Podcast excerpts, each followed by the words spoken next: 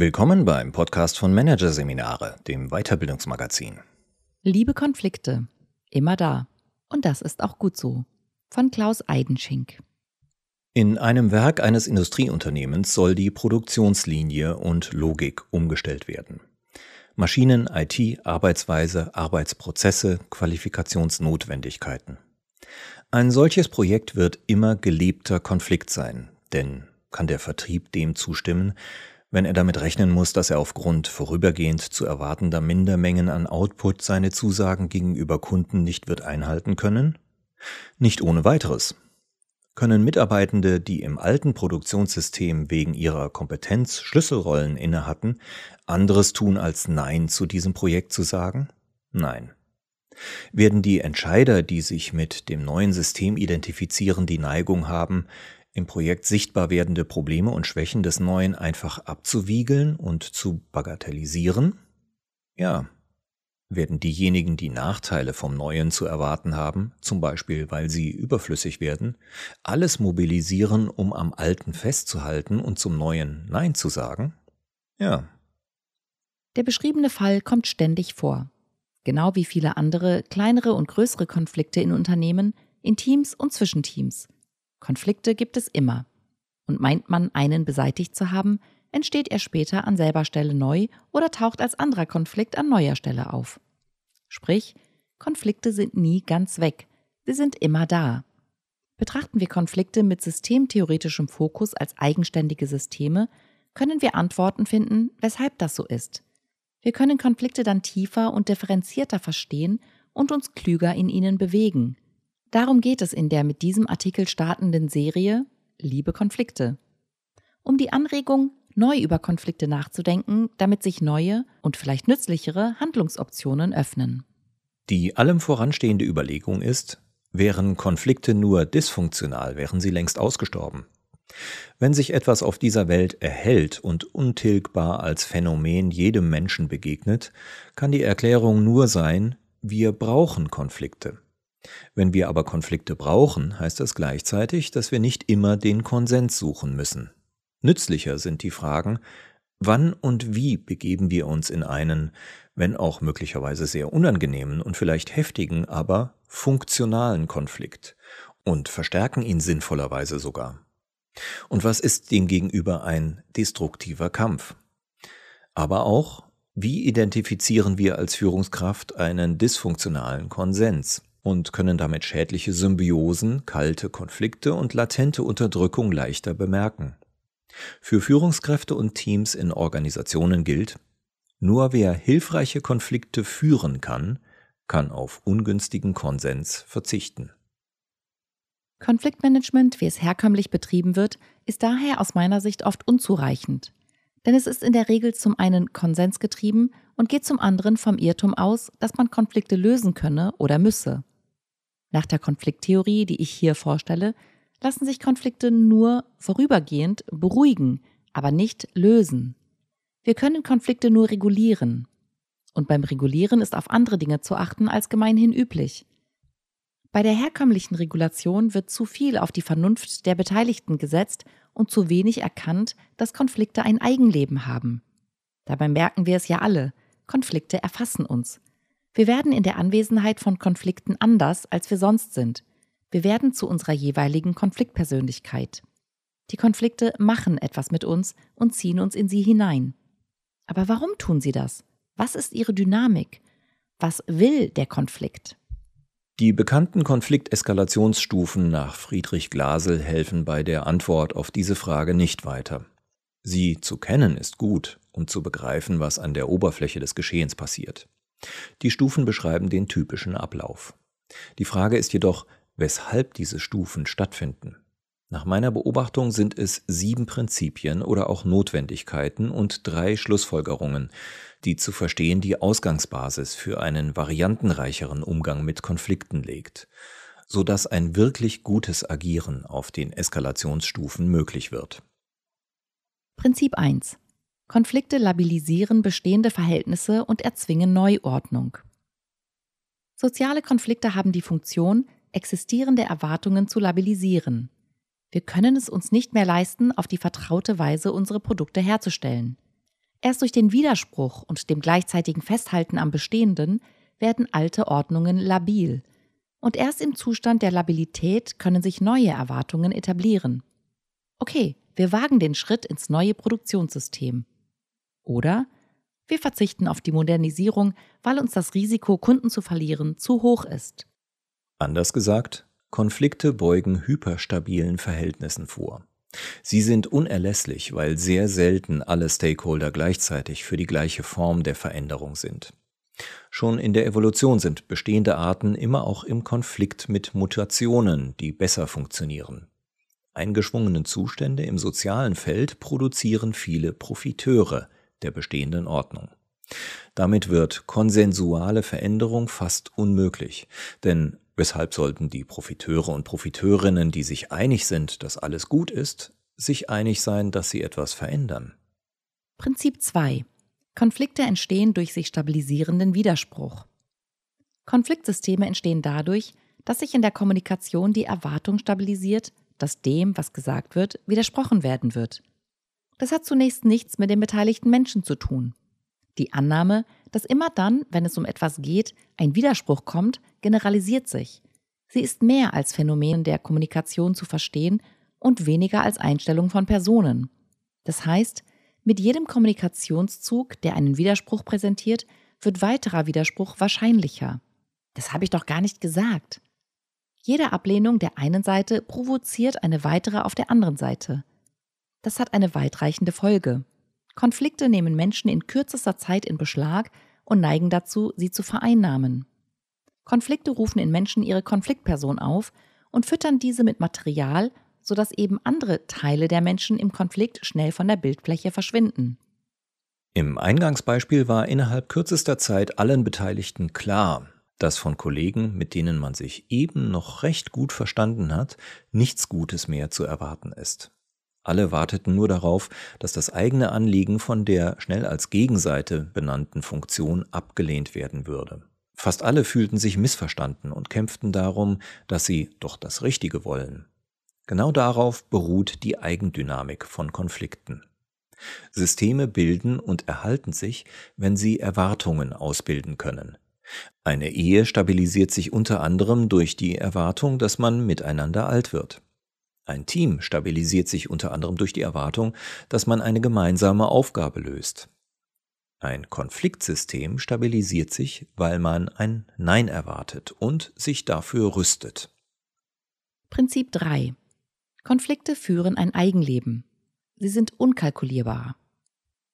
Keine und keiner der Beteiligten kann die konflikthafte Kommunikation vorhersehen oder planen.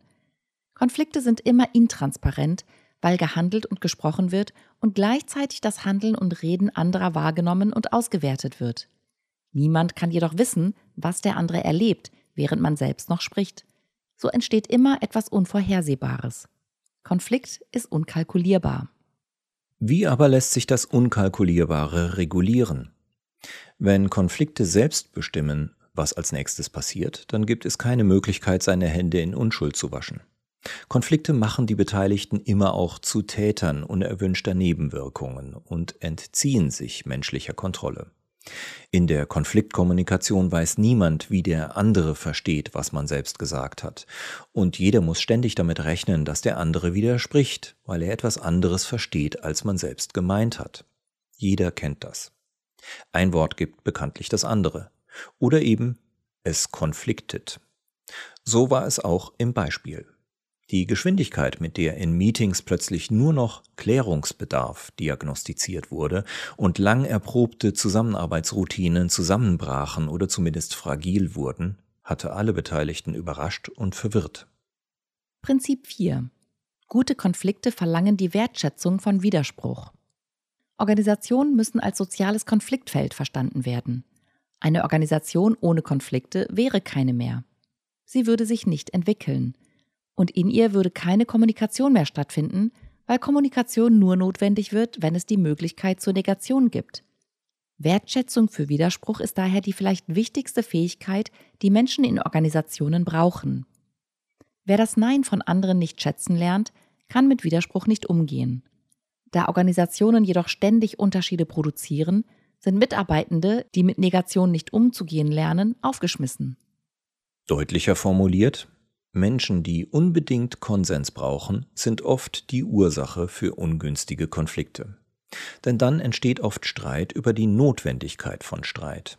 Das macht die Situation anspruchsvoller, als wenn man sich einig ist, dass es etwas zu klären gibt. Menschen dagegen, die Konflikte angehen und regulieren können, können den stabileren Konsens ermöglichen, weil sie wissen, die gefundene Einigkeit muss nicht vollkommen sein. Man kann sich jetzt erstmal auf den Konsens einlassen, ohne ihn vorher schon wieder in Frage zu stellen. Prinzip 5. Konflikte erfordern Verliererkompetenz. Wenn Konflikte bestehende Verhältnisse daraufhin prüfen, ob diese ihrer Gegenwart und Zukunft noch gerecht werden, entsteht folgende Lage. Erstens, die soziale Ordnung, die ein Konflikt hinterfragt, ist für die Beteiligten oder einem Teil von ihnen so gut wie immer günstig gewesen. Zweitens, die Ordnung, die er erzeugt oder erzeugen möchte, wird den Beteiligten oder einem Teil von ihnen nicht gefallen. Und drittens, ob das Ergebnis des Konflikts bislang Unbeteiligten gefällt, die aber von den Ergebnissen des Konflikts betroffen sind, ist vollkommen offen. Allein aus diesen drei Gründen ist eine harmonische Gleichrichtung von Überzeugungen in Organisationen eigentlich ausgeschlossen. Widerspruch des Widerspruchs ist wahrscheinlicher als Zustimmung. Wären soziale Systeme sich grundsätzlich einig, wäre dies grundsätzlich lebensfeindlich, da zu viel übersehen werden würde. Es gäbe zu wenig Alternativen und zu viel Reduktion von Komplexität. Auch das hat dann eine scheinbar kontraintuitive Folge. Die entscheidende Fähigkeit in Konflikten ist es, die Freiheit zu haben, entweder gewinnen oder verlieren zu wollen und zu können. Gibt es in Organisationen keine Verliererkompetenz, zwingt man die Konflikte zur Eskalation. Wenn alle gewinnen müssen, entsteht erst Stillstand, dann Kampf und am Ende setzt sich der Stärkere durch, der dann aber nur zufällig identisch ist mit dem Klügeren, Weiseren und Kompetenteren. Prinzip 6. Konflikte sind nicht auf Lösung angelegt. Problemlösungen schaffen Lösungsprobleme. Was für den Vertrieb eine Lösung ist, schafft der Produktion ein Problem und umgekehrt. Was für den Kunden optimal ist, fällt dem Lieferanten auf die Füße. Es gibt keine Objektivität für das Urteil, ob eine Lösung hilfreich ist. Erst recht ist es standpunktabhängig, ob man eine Entscheidung für riskant hält oder als Chance begreift. Das führt automatisch dazu, dass die Einschätzung, ob ein Konflikt hilfreich oder destruktiv ist, ihrerseits strittig werden kann. Konflikte erzeugen zumeist also neben dem Streit um die Passung einer Lösung auch Streit um die Notwendigkeit einer Lösung sowie um die Frage, ob man diese Auseinandersetzung miteinander überhaupt jetzt führen sollte. Die Verwicklung von sachlichen, sozialen und zeitlichen Fragen, in denen sich die Widerspruchskommunikation entfaltet, ist ein weiterer Grund für die Eigendynamik von Konfliktsystemen. Organisationen geraten ständig in Konflikte, weil sie Entscheidungen treffen müssen. Entscheidungen entscheiden nämlich grundsätzlich auch gegen gute Alternativen, sonst wären sie nicht nötig.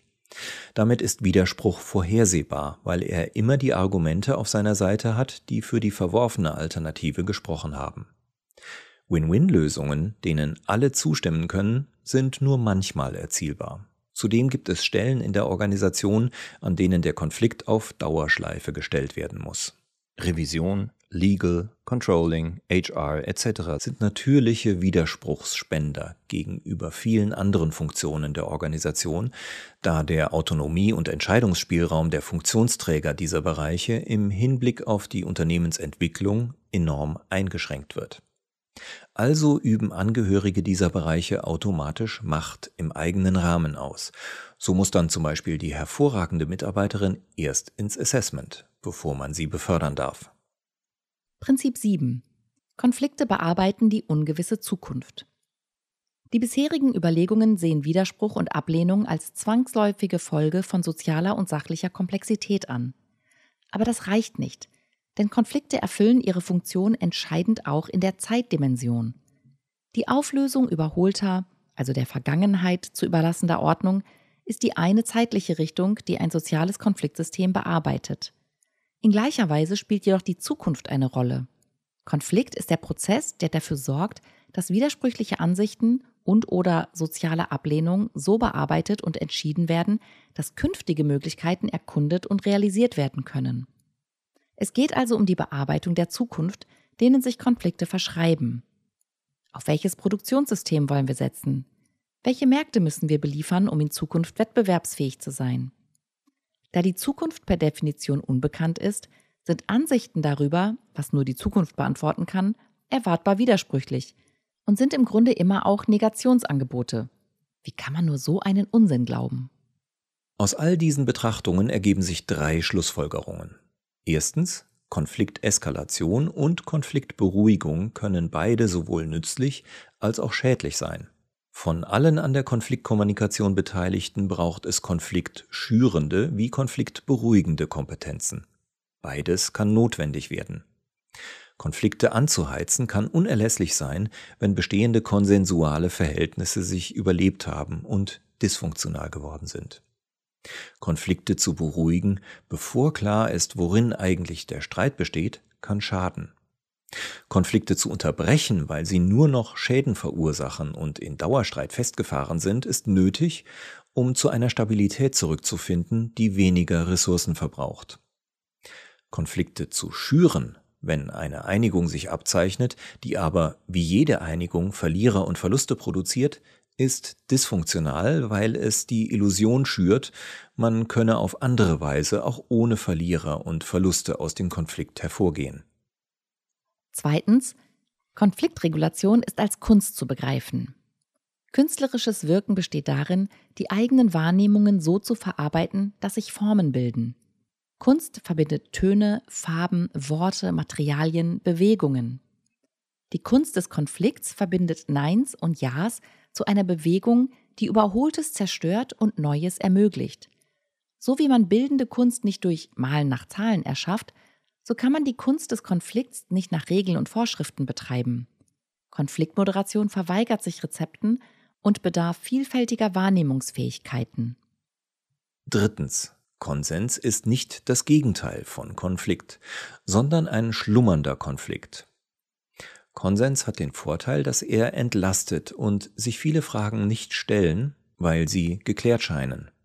Bei uns richtet sich alles an den Erfordernissen des Vertriebs aus. Aber, und das ist wichtig, Konsens ist nicht das Gegenteil von Konflikt, sondern eine Form der Konfliktregulation. Anders gesagt, der Konsens ist die Überführung des Konflikts in einen Zustand, der ruhig aussieht, aber ebenfalls heimlich meist konfliktär ist. Er beruht auf der Annahme, dass man sich einig ist. Diese Annahme ist nie wirklich überprüfbar und immer mehr oder weniger labil bzw. hinterfragbar. Sehr oft ist sie eine nützliche Illusion, mit der sich gut leben lässt, bis sie im Konflikt zerplatzt und dann einer anderen labilen, konsensualen Ordnung den Platz frei macht. Wenn alles immer offen konfliktär wäre, wären soziale Systeme vollkommen überfordert. Also entlasten sie sich, indem sie auf Widerspruch zeitweise verzichten. Dann muss man wissen, nach der Einigung ist vor dem Konflikt. Im Nein miteinander verbunden zu bleiben, ist die Kunst, die es zu erlernen gilt.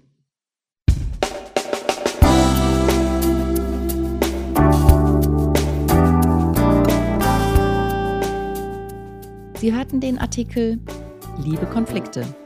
Immer da. Und das ist auch gut so. Von Klaus Eidenschink aus der Ausgabe Februar 2024 von Managerseminare. Produziert von Voiceletter. Weitere Podcasts aus der aktuellen Ausgabe behandeln die Themen konstruktive Selbstkritik, Führungsstärke Reue und Underperformance von Teams, die unterschätzten Rollen.